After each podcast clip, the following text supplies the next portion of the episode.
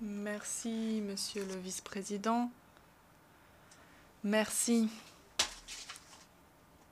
à toutes les personnes, tous les amis qui sont encore présentes Monsieur le pour m'écouter. Et notre débat sous le thème Rétablir la confiance et raviver la solidarité mondiale. À juste titre, nous vous, vous nous appelez à accélérer l'action menée pour réaliser le programme de 2020 et ses objectifs de développement durable en faveur de la paix, de la prospérité, du progrès et de la durabilité pour tout le monde. Vous appelez à rebâtir la paix, la sécurité internationale, à faire preuve de leadership dans la lutte contre le changement climatique et à soutenir les efforts visant à promouvoir et garantir la pleine jouissance des droits humains aussi pour tous. Vos priorités sont aussi nos priorités, nous pouvons les signer de demain. Pour répondre aux menaces globales de la guerre d'agression menée par la Russie contre l'Ukraine, au dérèglement climatique, de la pauvreté aux pandémies, nous devons agir. Nous pouvons rester sans rien faire. Nous devons agir ensemble et en tant que nation véritablement unie. Et en fait, ce qui est important un jour au, bord de cette tribune, c'est de se poser la question qu'est-ce que ça veut dire d'être uni Car euh, j'ai l'impression que chacun a sa définition de ce que cela veut dire euh, être uni euh, de nos jours. Et la première chose, ce serait de pouvoir en fait compter l'un sur l'autre, une nation unie. C'est de savoir qu'il y a des plus grands, des plus petits, et les uns sont là pour soutenir l'autre. Et je viens d'un pays, monsieur le, vice-président, qui n'est pas le plus grand par sa taille, mais qui a toujours, toujours cru que l'union, le fait de vouloir faire quelque chose avec quelqu'un d'autre, le rendait en fait plus grand, le rendait plus fort. Et nous sommes membres fondateurs de cette euh, institution qu'est l'ONU, nous sommes membres fondateurs de l'Union européenne, nous sommes membres fondateurs de l'OTAN et l'OCDE, du Conseil de l'Europe. Et en fait, nous avons toujours cru dans l'ordre international et dans le fait de vouloir mettre les choses ensemble et de construire quelque chose ensemble. Et en tant qu'Européens, nous nous engageons au quotidien aussi pour défendre les principes ancrés dans la, Charte des Nations Unies et justement renforcer le multilatéralisme, alors que la plupart des gens pensent que la solution au problème d'aujourd'hui est de construire des murs, de couper les relations. Moi, je fais partie de ceux qui suis convaincus que c'est le fait de vouloir construire des ponts qui est la solution que l'on doit avoir. Alors permettez-moi tout d'abord de parler euh, de la de l'aide du Luxembourg au développement durable. Nous avons euh, le sommet sur les objectifs euh, des développements durables, ce qu'on appelle les ODD, donc qui s'est tenu justement ici il y a quelques jours, nous a rappelé l'urgence de redoubler d'efforts si nous voulons atteindre justement ces objectifs d'ici 2030. Nous avons vu les effets dévastateurs de la pandémie, du Covid-19, la guerre menée par la Russie, et en fait, tout ça entraîne aussi des indicateurs de pauvreté dans beaucoup de pays euh, en développement. Et nous voulons continuer en tant que Luxembourg de continuer cette solidarité aussi euh, avec les autres. Nous consacrons depuis plusieurs années 1% de notre revenu national brut à l'aide publique et au développement. Notre appui se concentre sur les pays les moins avancés et les secteurs sociaux de base. Et je dois vous le dire, monsieur le vice-président, et on le voit dans beaucoup de pays européens, qu'un des premiers budgets que l'on coupe quand on arrive au pouvoir, c'est la coopération. Car c'est vrai que ce n'est pas très populaire de dire qu'on va aider quelqu'un à l'autre bout du monde, alors que certains populistes vous diront qu'on a des problèmes chez soi. Mais ce n'est pas réaliser que les problèmes que nous avons chez nous, croyez-moi que c'est des problèmes de luxe dans la plupart des autres pays du monde, et que les autres problèmes que eux peuvent avoir, c'est des problèmes de survie, alors que la plupart du temps, chez nous, ce sont des choses où on pourrait de temps en temps même se passer, je le pense, sérieusement. Et nous avons eu l'honneur aussi de préparer avec l'Afrique du Sud le dialogue de haut niveau sur le financement du développement qui s'est tenu le 20 septembre. Et ça a permis justement d'identifier aussi les pistes pour combler le déficit de financement des, ODD en, en, partenariat avec les institutions financières internationales et les secteurs privés. Il s'agit aujourd'hui de mobiliser les ressources dont le pays en développement ont besoin pour sortir de l'endettement et assurer le financement. Notre action climatique est certes pas non plus populaire aujourd'hui, car dès qu'on fait des mesures, dès qu'on change en fait le quotidien de chacun, c'est jamais populaire. On le sait, quand on dit on doit changer, c'est pas quelque chose que les gens aiment. Mais nous serons jugés par les générations futures si nous ne prenons pas nos responsabilités aujourd'hui. Alors peut-être prendre des mesures impopulaires aujourd'hui, mais si nous voulons aussi leur garder une qualité de vie telle que nous, nous l'aimons, il faut aussi euh, en être conscient.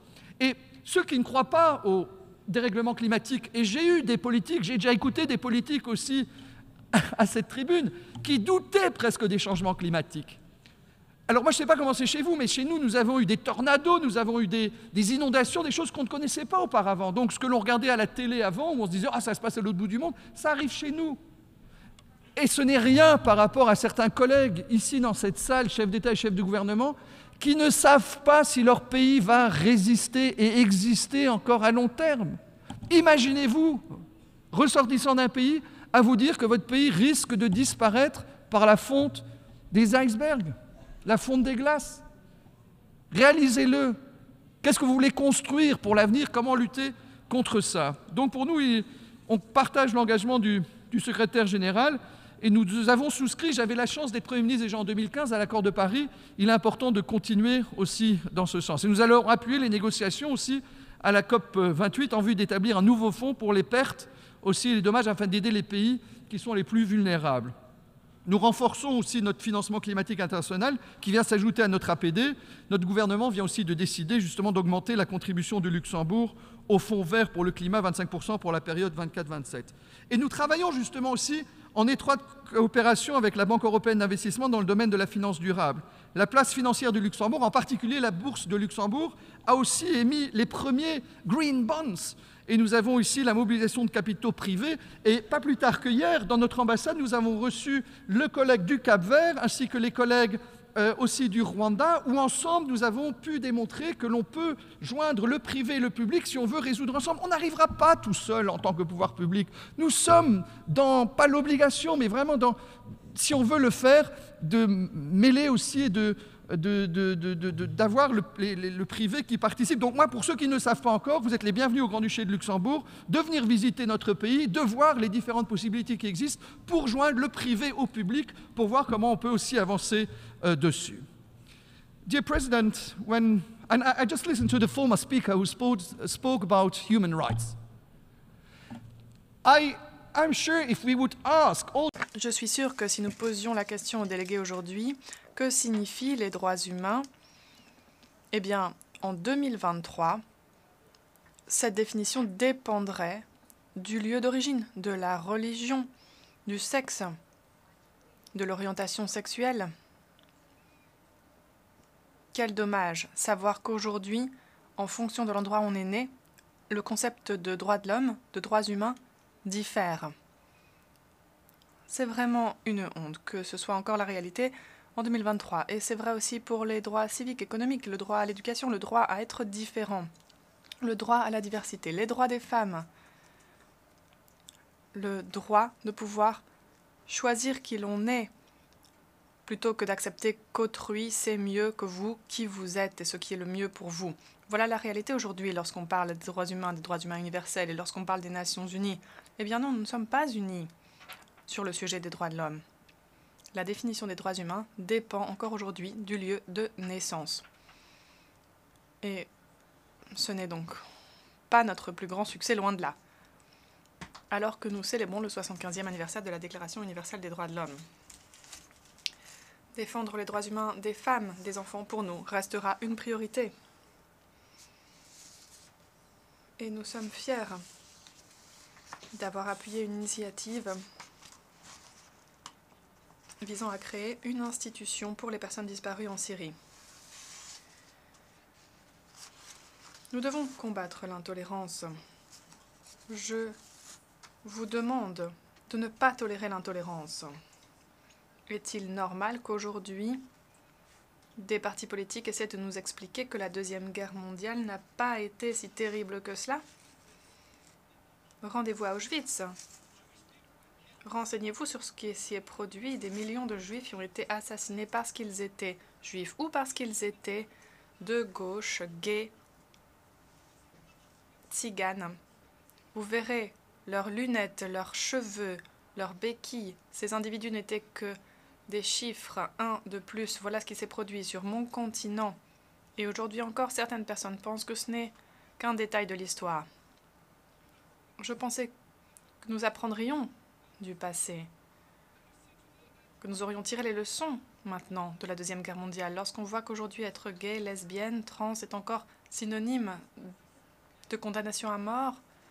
Je suis gay, ce n'est pas un choix que j'ai pris, je ne me suis pas réveillée un matin pour me dire Eh bien, aujourd'hui euh, j'aime les hommes. Non, le plus difficile a été de m'accepter moi-même. Être gay, ce n'est pas un choix. Être homophobe, ça l'est. Et nous devons combattre les individus qui n'acceptent pas la diversité dans nos pays. Et je pourrais continuer encore longtemps. Vous parlez de religion, d'antisémitisme, d'opposition à la différence, alors que nous continuons d'affirmer que nous sommes l'Organisation des Nations Unies, que nous voulons partager les mêmes valeurs. Nous devons aussi jouer notre rôle en matière de paix et de sécurité internationale. Et lorsque je vois la situation en Afrique, laissez-moi vous dire que je ne suis pas sûre de notre possibilité de triompher. J'ai parlé à mon collègue le président Mazoum, qui présidait l'un des pays stables et qui est maintenant en détention. Pour nous, il est important d'appuyer les pays africains qui ont condamné le coup d'État. La loi en vigueur ne doit pas être la loi du plus fort. Celui qui détient les armes l'emporte face aux démocrates. Non, nous devons continuer à lutter. Et est-il normal, ici aux Nations Unies, que les procédures en place permettent à un membre permanent du Conseil de sécurité de paralyser cet organe lorsqu'il traite d'une situation qui, nous sommes tous d'accord, est un vrai problème? J'ai un message pour la délégation russe. Écoutez-nous et efforcez-vous de mettre fin à cette guerre superflue. Je fais partie des dirigeants qui ont appelé le président Zelensky et le président Poutine. On m'a critiqué, mais je ne regrette pas cette décision. Si nous voulons dégager des solutions, il faut parler à l'une des parties comme à l'autre, aux deux parties. Mais j'ai constaté que la partie russe ne voulait pas trouver une solution, qu'elle ne voulait pas sauver des vies. Et lorsque je me suis rendu compte de cela, j'ai abandonné. J'enjoins donc la délégation russe instamment à agir. Rien ne justifie le meurtre de civils innocents, le viol de femmes, l'assassinat d'enfants. Moi, j'ai grandi en temps de paix. Je n'ai jamais connu la guerre. Mais mon continent a connu la guerre avant la guerre ukrainienne il y a pas très longtemps, en ex-Yougoslavie. Il y a au Luxembourg un cimetière militaire américain. Je viens d'un pays libre car des personnes qui ne me connaissaient pas, ne connaissaient pas mon pays, ont accepté de combattre et de mourir pour que ce pays soit libre. Et c'est pourquoi nous ne pouvons pas abandonner l'Ukraine. L'Ukraine n'a pas le choix. Nous ne pouvons pas accepter que son grand voisin décide ce qui est bon pour l'Ukraine. L'Allemagne avait à une époque choisi de décider ce qui était meilleur pour le Luxembourg. Nous ne pouvons pas abandonner l'Ukraine il faut faire comprendre aux Russes que le choix pris par la Russie est le mauvais choix. Nous ne pouvons pas non plus accepter que les crimes commis restent impunis. Chers amis, c'est la huitième fois que je prends la parole devant vous et je suis fière des contributions de mon pays au cours de cette période. Aux Nations Unies, nous nous sommes montrés actifs au Conseil de sécurité, en 2013-2014. Fort de cette première expérience, nous avons décidé en 2016 de présenter une nouvelle candidature du Luxembourg pour le mandat 2031-2032 en décembre 2013. Mon pays s'est porté candidat au Conseil des droits de l'homme et nous avons été élus en octobre 2021 pour le mandat 2022-2024. En octobre 2022, nous avons présenté notre candidature au Conseil exécutif de l'UNESCO pour la période 2025-2029. Une candidature à une élection n'est pas une fin en soi. Nous voulons apporter une valeur ajoutée lorsque nous nous portons candidat. Nous voulons continuer de combattre pour les valeurs que je vous ai décrites plus tôt. Nous voulons nous battre pour ce que signifie l'Organisation des Nations Unies. Il peut exister des différences entre nous, mais nous devons au moins échanger, essayer de nous convaincre les uns les autres, avancer ensemble pour que nos nations soient plus unies qu'autrefois, avec les jeunes, avec la société civile.